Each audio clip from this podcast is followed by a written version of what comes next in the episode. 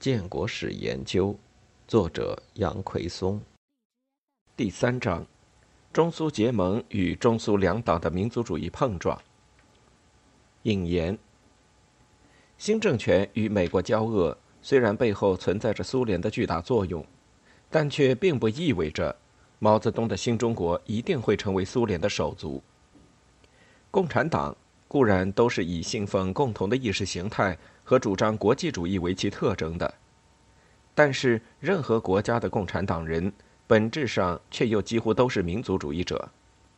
或者说他们在国内政治问题上更多的会显示出其共产主义者的特质，而在国家关系问题上却会较多的表现出其民族主义者的性格。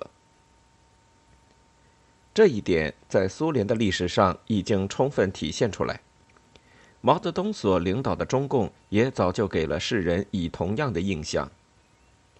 十分熟悉毛泽东，也身为毛泽东所欣赏的美国记者斯诺，这时就在美国公开发表文章提醒美国人：毛泽东绝不会成为苏联人的傀儡。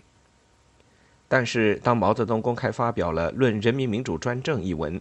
明确声明向苏联一边倒之后，要这时已经开始被卷入到麦卡锡主义漩涡中的美国当局，寄希望于毛泽东，肯定是一个不切实际的想法。其实，就在一九四九年新中国建国后不久，由于毛泽东访苏，中共与苏共之间的矛盾与分歧就已经开始显露出来。不少敏感的美国人都或多或少地注意到了其中的蛛丝马迹，但是。基于意识形态和冷战思维，几乎所有人都没有能够意识到中苏之间磨合过程中的这种迹象可能具有极大的政治意义。而仅仅几年之后，我们就能够从毛泽东的各种谈话当中发现他对这次访问及其结果曾经多么不满和沮丧。造成外人几乎无法窥测到中苏分歧内容的一个实质性原因。是美苏冷战条件下中苏两党两国战略利益的相互需要性。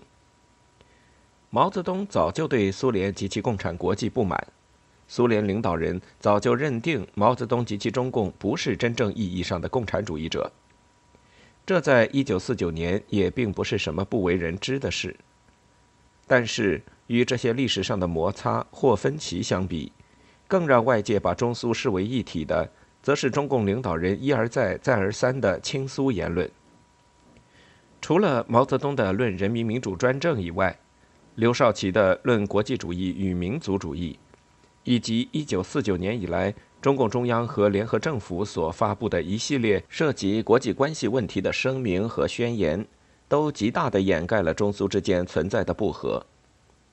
同样的情况，斯大林也常常不得不设法来缓和与修复与毛泽东的关系，包括向毛泽东做出在他看来是十分重大的让步。正是双方这种共同的努力，最终使毛泽东1949年底、1950年初的这次访苏形式上达成了共赢。